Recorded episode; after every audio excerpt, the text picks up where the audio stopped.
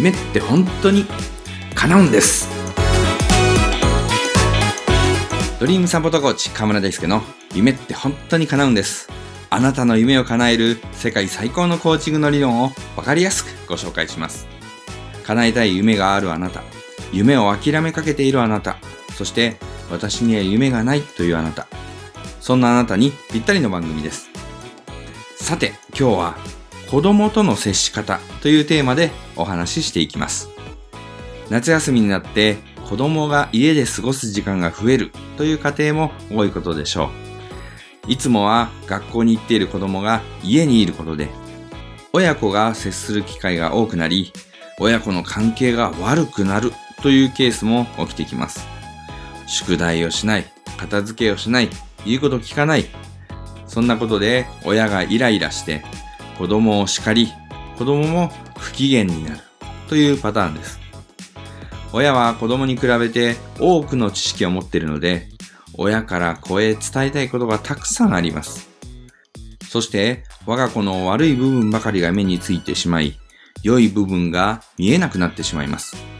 子供が家にいると、あれも言いたい、これも言いたいと思ってしまい、ついつい小言が多くなってしまうんです。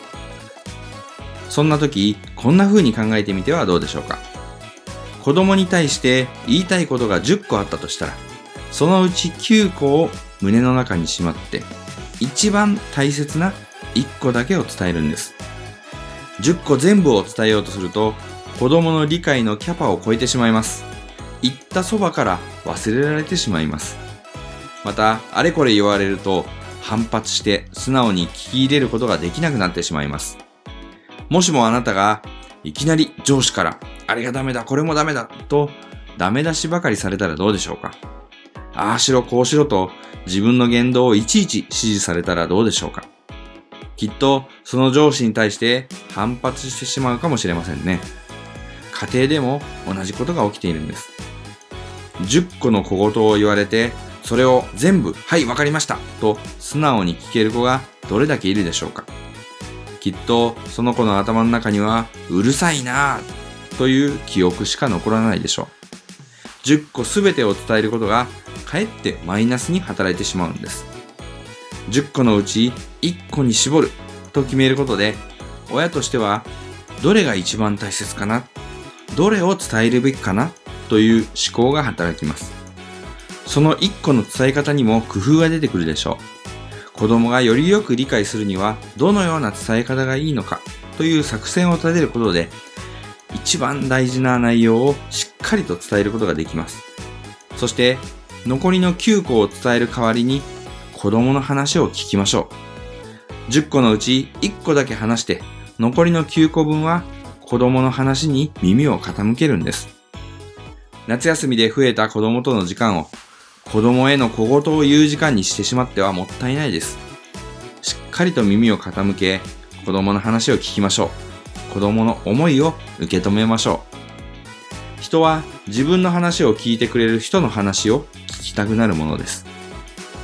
この人いい人だなと思うのは決まって自分の話をしっかりと聞いてくれている人なのです。理想の上司、理想の父親、理想の母親、理想の教師、この条件には必ず自分の話を最後まで聞いてくれる人というものが入っているそうです。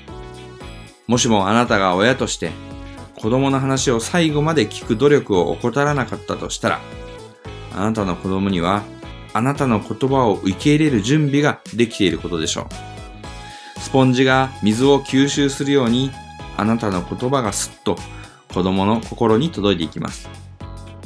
あなたの人生で最も大切でかけがえのない存在。そんな最愛の子供に対して何を伝えるべきなのか。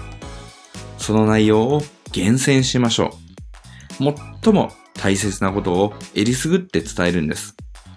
そのために子供の言葉に耳を傾けるんです。そんな努力を惜しまなかったある母親に子供からこんな言葉が送られました。お母さんが僕を愛してくれてることはよくわかってる。だって僕が何かお話ししようとするとお母さんはきっと自分の仕事を辞めて僕の話を聞いてくれるんだもの。これは自己啓発の世界的名著、デール・カーネギーの書いた人を動かすという本で紹介されているエピソードです。子供との接し方を考える上でとても参考になるエピソードだと思います。コーチングセッションや講演会の問い合わせは https コロンスラッシュスラッシュドリームサポート .info ドリームサポートコーチングのホームページのお問い合わせフォームからご連絡ください。そして番組へのご質問やご感想は川台アットマークドリームサポート .info までよろしくお願いします。それでは来週の月曜日もお楽しみに。あなたの夢、叶えてくださいね。